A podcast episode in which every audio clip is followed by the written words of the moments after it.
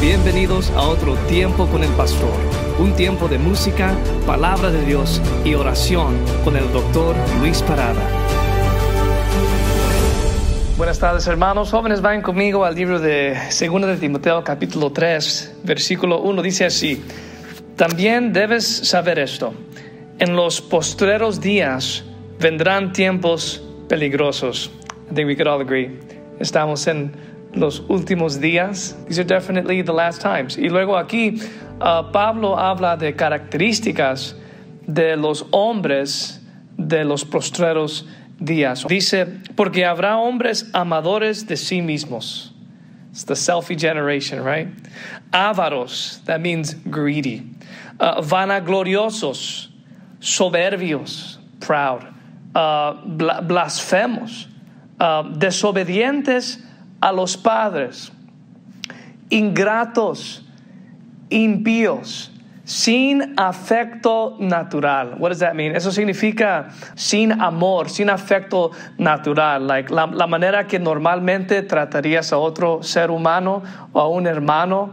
Um, no existe eso para en el carácter de los hombres de los posteros días, sin afecto natural. A veces vemos cosas like, man, I, I wouldn't even do that to somebody. Sin afecto natural. Luego dice implacables o no buscan reconciliación. Irreconcilable people. Calumniadores. El calumniar es hablar mal de alguien más con el intento de hacerles daño. Uh, vemos muchos ejemplos de calumniadores en la Biblia. Yo me pongo a pensar en Na Na uh, Naaman, que habló en contra de Esther, uh, Mardoqueo y los judíos para destruirles. Me pongo a pensar en los enemigos de Nehemías, que mandaron una carta abierta hablando mal de Nehemías, acusándole de traición. Me pongo a pensar en los siervos de Saúl, que hablaron mal de David a Saúl y por eso Saúl persiguió a David. Me pongo a pensar en los siervos uh, del, del rey que hablaron mal de Daniel por su oración, decían que era rebelde y por eso él terminó en el pozo de los leones. Me pongo a pensar en los fariseos que hablaron mentiras y hablaron mal de Jesús y Jesús fue crucificado. Me pongo a pensar en la esposa de Potifar que quiso algo que no pudo obtener, quiso acostarse con José y no le, no le fue bien, entonces defamó, uh, calumnió su nombre y José terminó en la cárcel. Dice también intemperantes, crueles, aborrecedores de lo bueno, traidores, impetuosos, that means reckless, uh, infatuados que, que habla de estar infatuado con uno mismo, uh, to be conceited. Luego dice, amadores de los deleites más que de Dios, que tendrán apariencia de piedad, pero negarán la eficacia de ella. Tienen apariencia de piedad. Entonces, esta gente peligrosa de los posteros días no son los que obviamente se ven como mundanos estos son gente en la comunidad religiosa que tienen una apariencia de, piedad. Tal vez muchos piensan, wow, ellos son los más espirituales. Qué, feo que ah, hay dichos en el mundo como que, uh, los que son de la iglesia son los peores, ¿verdad? Qué, triste que a, veces vemos eso en la iglesia. Son los postreros días, ¿verdad? Luego dice, a estos evita. Yo voy a ser sincero, hermanos, cuando yo leí esa parte, yo, me reí, a estos evita, porque me, siento mal por aquellos que, no pueden evitar esta gente, que en, su trabajo encuentran esta, esta clase de personas, que en, en, su mismo hogar encuentran esta clase de personas, en sus iglesias encuentran a estas clases de personas, pero la, la solución que dice Pablo aquí es, es evitarlos. Dice, porque de estos son los que se meten en las casas y llevan cautivas a las mujercillas cargadas de pecados arrastradas por diversas concupiscencias. Yo, yo no lo dije, ah, Pablo, Pablo lo, dije, entonces hermanas, enójense con, él.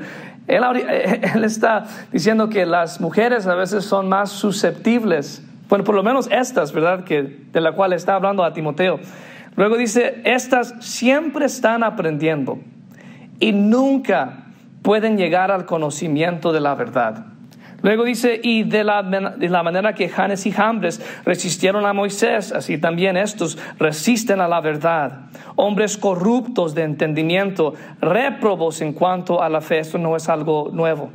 Mas no irán más adelante, porque su insensatez será manifiesta a todos, como también lo fue la de aquellos. Luego Pablo dice, pero tú has seguido mi doctrina, conducta, propósito, fe, longanimidad, amor, paciencia, persecuciones, padecimientos como los que me sobrevinieron en Antioquía, en Iconio, en Listra, persecuciones que he sufrido y de todas me ha librado el Señor.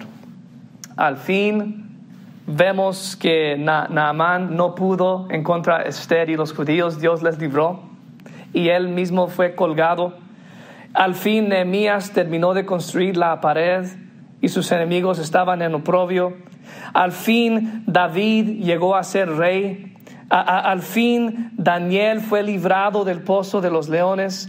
Al fin Jesús, aunque fue crucificado, resucitó al tercer día. Al fin José llegó a ser el rey en Egipto, que estamos diciendo aquí. No podemos controlar el carácter de alguien más. Pero sí podemos controlar cómo nosotros respondemos. Y hay una diferencia entre reaccionar y responder. Y al final, Dios tiene la última palabra. Entonces, joven, no tenga estas características de los hombres de los postreros días. Sigue el ejemplo de fe que vemos aquí en Pablo. Sigue el ejemplo de fe camine con Dios y el que camina con Dios siempre llegará a su destino. Cuando cansado y triste esté, Cristo me animará. Cuando me hago bien problemas mil, siempre me ayudará. A Jesús prefiero, mi amigo y rey.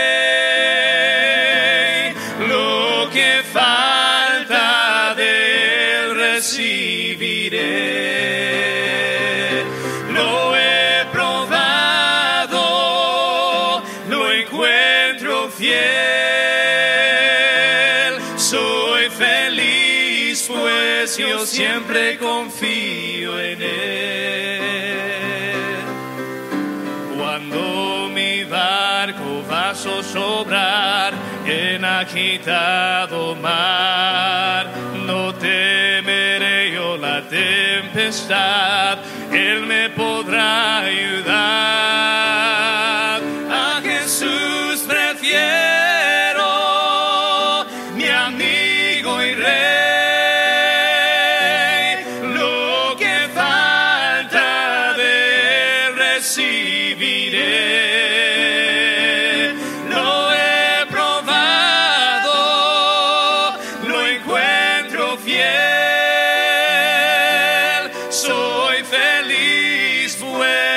Siempre confío en Él.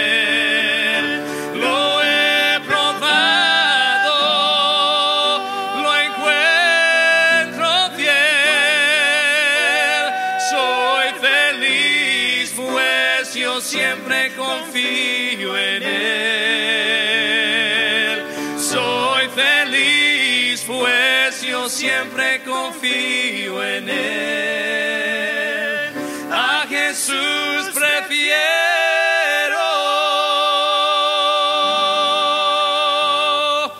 Buenas tardes hermanos, Dios les bendiga. Otra vez estamos en tiempo con el pastor, bienvenidos todos. Vamos a entrar de lleno al Salmo 76 y este ha sido un placer estar con ustedes toda esta semana y qué bendición. Bueno, nos preparamos para el fin de semana y deseando que Dios bendiga a todas las iglesias y podamos tener buenos servicios. Estamos ahí en el Salmo 76. Voy a hablar acerca de el Dios de la victoria, el Dios de la victoria. Ah, versículo 76. Dios es conocido en Judá. En Israel es grande su nombre. Estamos Salmo 76, versículo 1. Dios es conocido en Judá, en Israel es grande su nombre. Hermano, para nosotros los cristianos Dios es grande. Nosotros no usamos el nombre de Dios en vano. Nosotros no maldecimos usando el nombre de Dios. Para nosotros los cristianos Dios debe ser algo grande. Enseñemos a nuestros hijos a respetar a Dios. Enseñemos a nuestros hijos no solamente creer en Dios, pero respetar a Dios, todo lo que representa a Dios. Él es conocido y es grande su nombre entre nosotros. Versículo 2. En Salem está su tabernáculo y su habitación en Sión. Eh, ya hablando del, del, local, del lugar donde se encuentra o se simbolizaba en el tabernáculo, en, la, en el templo, la presencia de Dios. Por eso yo creo, hermanos, que se debe respetar el edificio donde se reúne la iglesia. O para que me entienda la iglesia, pues, el edificio. Yo sé que nosotros somos la iglesia, sé que somos el templo del Espíritu Santo, no me vayan a escribir diciendo, hablándome de teología. Entienda lo que estoy diciendo. Debemos de respetar el lugar donde se habla de Dios, donde se predica a Dios, donde está la presencia de Dios. Donde dos o tres están reunidos en su nombre, ahí está Él. Puede ser en la casa, en el parque, pero también en el edificio donde se reúne la iglesia, ahí está Él con nosotros. Los niños, los jóvenes tienen que aprender a respetar ese lugar. ¿Por qué? Porque representa a Dios. Debe ser grande el nombre de Dios entre nosotros. Él es el Dios de la victoria, pero empieza reconociendo quién es Dios. El poder de Dios, la presencia de Dios. Versículo 3 dice, allí quebró las saetas del arco, el escudo, la espada, las armas de guerra. O sea que no hay nada que contra él, es lo que está diciendo. Ahí se humilla todo, ahí se quiebra todo, ahí se acaba todo. Cuando venimos a la iglesia, vamos a venir con ese espíritu, un espíritu de humildad, un espíritu de adoración, de alabanza, porque Él es grande, Él es poderoso. Y debemos de respetar la casa de Dios, lo que representa a Dios, porque ahí se acabó todo. No hay armas, no hay cosa poderosa. Él es el Todopoderoso. Él es el que da la victoria. Y aquí en el versículo 4 empieza ya a hablar de Dios. ¿Quién es Dios? Dice, glorioso eres tú. glorioso eres tú. Era un reconocimiento del salmista, hermanos, que nuestro Dios es glorioso, es magnífico. Después sigue diciendo poderoso, más que los montes de casa. Él es glorioso, Él es poderoso, Él es grande, su nombre es grande entre nosotros. Él da la victoria, hermanos. Versículo 5, los fuertes de corazón fueron despojados, durmieron su sueño, no hizo uso de sus manos ninguno de los varones fuertes ¿Sabe por qué? Porque hay un Dios en el cielo que nos defiende. Mire, hermanos, hablando con hermanos así, en confianza, hablamos de las armas y todo eso. Mire, no le van a decir a los maleantes, pero yo no tengo armas. Nunca he tenido arma. Ahora estoy pensando conseguir armas. Así que no, si oye este anuncio de ah, no tiene arma, te lo dejo ahorita en incógnita, ¿verdad? Pero con todo lo que ha pasado y todo eso, yo digo, es necesario tener un arma para defenderme, porque viene alguien a hacerme daño y no tengo con qué defenderme. Pero a lo que voy es que yo no he tenido arma porque Dios me ha defendido. Él me ha cuidado, Él me ha protegido. Dice la palabra de Dios que el que vive por la espada muere por la espada. ¿Me entiende? Entonces no soy un hombre violento, ni que me gusta la violencia. Pero este, Dios ha defendido, Dios me ha protegido donde quiera que he ido, en otros países, en barrios malos, dicen. Yo he andado ahí. En México he andado en muchos lugares que otros ni se atreven, ni los mismos mexicanos se atreven a ir, y yo he andado ahí. Predicando la palabra, no haciendo mal a nadie, predicando la palabra, haciendo la obra de Dios, confiando en el Señor. Él ha sido poderoso protector. Él da la victoria. Él le ha protegido a usted, me ha protegido a mí. ¿Alguien está conmigo? Dice así, versículo 5, los fuertes de corazón fueron despojados, durmieron su, sueño, no hizo uso de las manos de ninguno de los varones fuertes. Él es capaz de hacer todo. Versículo 6, a tu reprensión, oh Dios de Jacob, el carro y el caballo fueron entorpecidos. Amén. Haga de caso, es tan ridículo como que alguien me dispare y no le funcione el arma. porque Dios está ahí. No, no, pudo hacer daño. Ah, en una ocasión alguien este, quería agredirme y no pudo. Y fíjense hermanos que lo interesante es que se puso a llorar porque se quedó inmovilizado. Ahora, yo me quedé también inmovilizado porque esperaba la agresión, pero Dios hizo algo ahí. Y dice aquí que los caballos y todo eso fueron entorpecidos. No pudieron contra el pueblo de Dios, no pudieron contra el siervo de Dios. Y hermano, cuando Dios está ahí, yo no sé cómo lo va a hacer, pero Él pone una protección, una gracia, un favor divino. Podrán pasar ahí los malandrines, pero ni se fijan en ti ni en tu casa. Te podrán ver y como que no te ven. O el Señor envía a sus ángeles. Yo estoy especulando acá. Pero de alguna manera estos caballos fueron entorpecidos. Esos hombres fuertes no, fueron necesarios. ¿Por qué? Porque Dios estaba allí. La dinámica Dios sabe cómo lo hace. Ahí yo puedo especular. Pero lo único que sí sé es que Dios nos va a proteger porque Él da la victoria. Él te va a levantar. Como estudiamos la vez pasada, Él te va a exaltar porque Dios exalta al justo. Glorioso eres tú, poderoso eres tú. Versículo 7. Tú, temible eres tú. Temible. Yo le temo a Dios. No le tengo miedo. Le tengo respeto. Mi respeto es para Dios. ¿Y quién podrá estar en pie delante de ti cuando se encienda tu ira? Ah, ahí sí me da miedo. que la ira de Dios se encienda contra mí porque no anda haciendo lo correcto. Y así deben tener miedo los otros porque no tienen el respaldo de Dios. Pablo lo dijo, hermanos, nosotros somos más que vencedores. Si Dios con nosotros, ¿quién contra nosotros? Romanos capítulo 8, léalo. Versículo 28 en adelante. Sabemos que a los que aman a Dios todas las cosas les ayudan a qué? A bien. Por eso tenemos la victoria. En Cristo vamos de victoria en, en victoria, hermanos. Porque Él da la victoria. Es el Dios de la victoria. Versículo 8. Desde los cielos hiciste oír juicio. La tierra tuvo temor y quedó suspensa. Cuando te levantaste, oh Dios, para juzgar, para salvar a todos los mansos de la tierra. Es que Él sabe que el manso está dependiendo de Él, Él cuida de Él. Él lo protege. Él lo levanta. Pero cuando tú confías en ti, pues dice el Señor, bueno, tú quieres confiar en ti, pues allá tú. Pero los que confían en mí, yo los voy a levantar. Yo los voy a, hacer, a, exaltar como vimos la, vez pasada.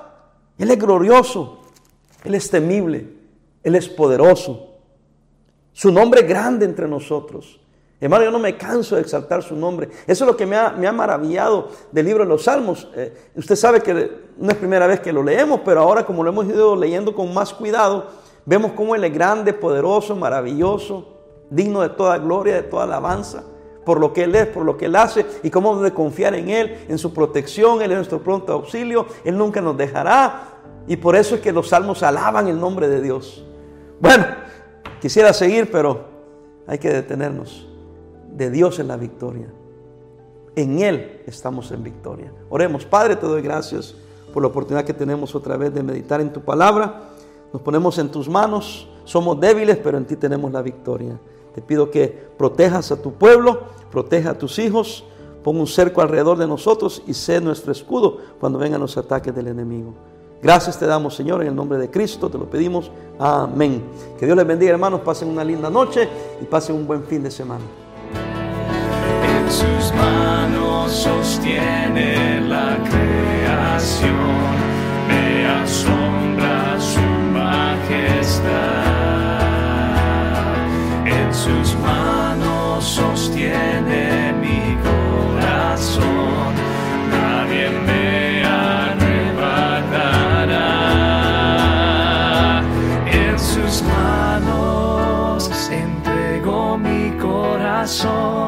en sus manos. Ofrendo mi adoración en cada lucha, prueba y pesar. La mano de mi Dios estará sobre mí. En sus manos viviré. En cada lucha, prueba y pesar. La mano de mi Dios estará sobre mí. En sus manos viviré